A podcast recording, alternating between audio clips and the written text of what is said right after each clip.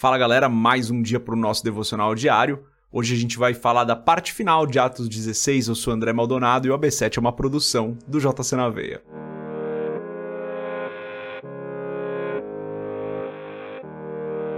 Atos 16, a partir do versículo 35, diz o seguinte: Quando amanheceu, os magistrados mandaram os seus soldados ao carcereiro com essa ordem: Solte esses homens. O carcereiro disse a Paulo: os magistrados deram ordens para que você e Silas sejam libertados. Agora, agora podem sair, vão em paz. Mas Paulo disse aos soldados: Sendo nós, cidadãos romanos, eles nos açoitaram publicamente sem processo formal e nos lançaram na prisão. E agora querem livrar-se de nós secretamente? Não. Venham eles mesmos e nos libertem. Os soldados relataram isso aos magistrados, os quais, ouvindo que Paulo e Silas eram romanos, ficaram atemorizados vieram para se desculpar diante deles e, conduzindo-os para fora da prisão, pediram-lhes que saíssem da cidade. Depois de saírem da prisão, Paulo e Silas foram à casa de Lídia, onde se encontraram com os irmãos e os encorajaram, e então partiram. Até aqui, até o versículo 40, final do capítulo 16. Vamos fechar os nossos olhos, curvar nossa cabeça e fazer uma oração. Pai bondoso e amado, o Senhor é perfeito. O Senhor é santo, o Senhor é grande, o Senhor é poderoso, o Senhor é justo, o Senhor é o nosso Deus de amor, é o nosso Pai, é o nosso Senhor, o Senhor é o nosso Rei, é o Criador. Não existe, não existe, nunca existirá, por toda a eternidade, um que seja como o Senhor. O Senhor é o primeiro. Peço, Pai, perdoa os nossos pecados, porque são muitos, nós ainda falhamos, nós ainda erramos, tem misericórdia de nós. Mas eu te agradeço, Senhor, porque o Senhor tem nos ajudado, tem nos abençoado. Estamos aqui hoje. Se estamos aqui é porque o Senhor tem nos ajudado, tem nos guardado, tem nos abençoado, tem nos livrado do mal. Te agradeço, Senhor. Peço, Pai, em nome de Jesus, que o Senhor nos ensine a tua palavra de maneira que nós possamos enxergar as tuas verdades com cuidado e através do teu Espírito Santo. Peço que nós entendamos as verdades da tua palavra e consigamos aplicá-las em nossas vidas de maneira leve, de acordo com a condução do Espírito Santo.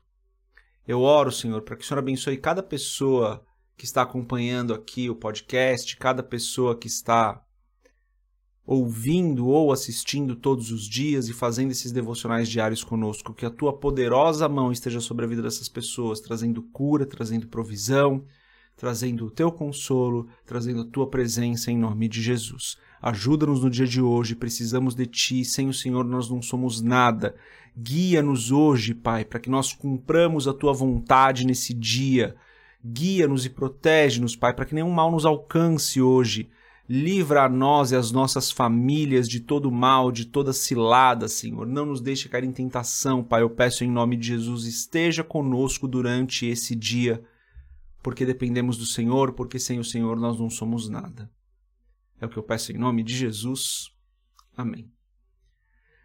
Galera, esse texto aqui é muito bom, né? Dá pra gente interpretar de várias formas, mas antes da gente continuar, se você não é inscrito no canal do YouTube, se inscreve, segue a gente nas outras redes sociais todas e compartilha o AB7 com mais gente. Cada vez mais pessoas fazendo aí o devocional diário com a gente.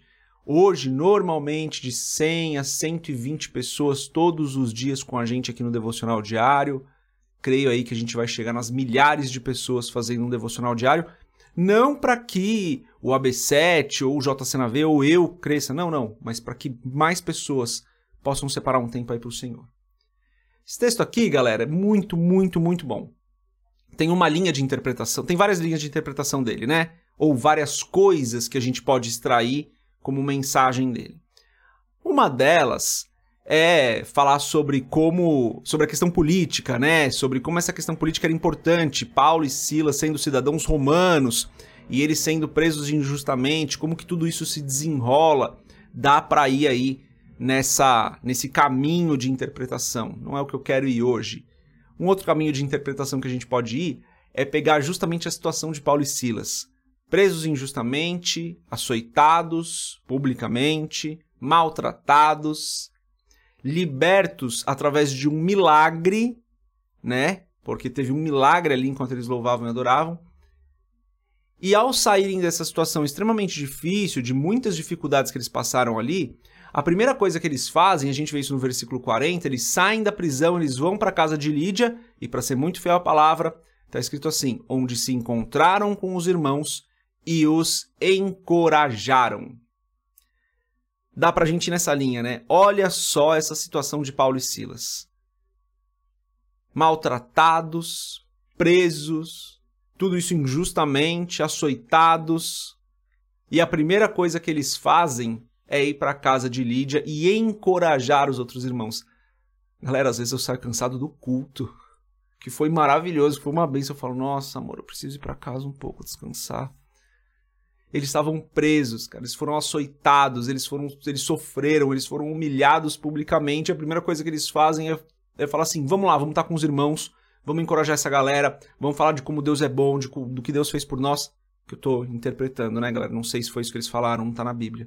Falar do que Deus fez por nós. Vamos lá, porque a gente precisa encorajar os irmãos, a gente precisa edificar a igreja, vamos dar o nosso testemunho. Eu já cansei. Paulo e Silas realmente aqui dão um exemplo pra gente de como a gente deve servir em todo tempo, independentemente das circunstâncias. Essa é uma linha de meditação que a gente pode fazer em cima desse texto. O único, e eu acho muito boa, tá? O único cuidado que a gente tem que ter aqui é para a gente não imaginar que todo mundo tem que ser o super-homem cristão ou a mulher maravilha cristã. Que tem que passar pela dificuldade, dando glória a Deus, como a gente falou aqui recentemente, né? tem que passar pela dificuldade, vencer a dificuldade através do milagre e dar o testemunho na igreja e pregar e encorajar. Legal, tudo isso é muito importante. Mas a gente não pode esquecer que esse mesmo Paulo aqui acabou de se desentender com Barnabé, a ponto dos dois irem para caminhos diferentes. Que lá na frente Paulo vai se desentender um pouco com Pedro, que lá na frente Paulo vai se desentender com outra pessoa que esse mesmo Paulo, lá em Romanos, vai escrever que o bem que ele quer, ele não faz. Então a gente precisa só tomar cuidado quando a gente interpreta a palavra, para a gente não pegar um texto isolado e criar um pensamento em cima desse texto, achando, por exemplo, aqui com esse texto que Paulo fazia isso o tempo todo. Ele realmente fez muito, galera. Glória a Deus pela vida de Paulo. Se não fosse Paulo, a igreja não seria o que é hoje. Mas Paulo não era Cristo. Paulo não era um super-homem. Paulo não era um ser perfeito. E às vezes a gente fica se comparando, achando que a gente tem que ser perfeito. Galera, eu fico cansado, minha esposa fica cansada, a gente fica doente, cristão tem depressão, pastor tem problema, tem pastor que pensa em se matar. Tudo isso porque a gente ainda é ser humano. E, quando, às vezes, e às vezes quando a gente se compara com algumas passagens da palavra de maneira isolada, a gente pode achar que a gente está muito aquém, que a gente não é nada. A gente realmente não é merecedor. Mas Deus nos ama como nós somos. Deus nos ama mesmo quando a gente está cansado. Deus nos ama mesmo quando a gente está esgotado fisicamente ou psicologicamente. Deus ama o cristão que está com depressão. Então, assim, galera, é, vamos interpretar essa passagem da maneira correta. Realmente, Paulo e Silas fazem um trabalho fantástico aqui. Eles saem da prisão de um lugar ali de dor, de serem humilhados, de serem maltratados, de serem machucados, e eles vão encorajar os irmãos. Glória a Deus por isso, é o que a gente tem que fazer. Eu acho que fala muito comigo essa passagem de sair um pouco desse conforto que a gente vive para encorajar, para edificar a igreja, para ir testemunhar, para ir falar de Cristo.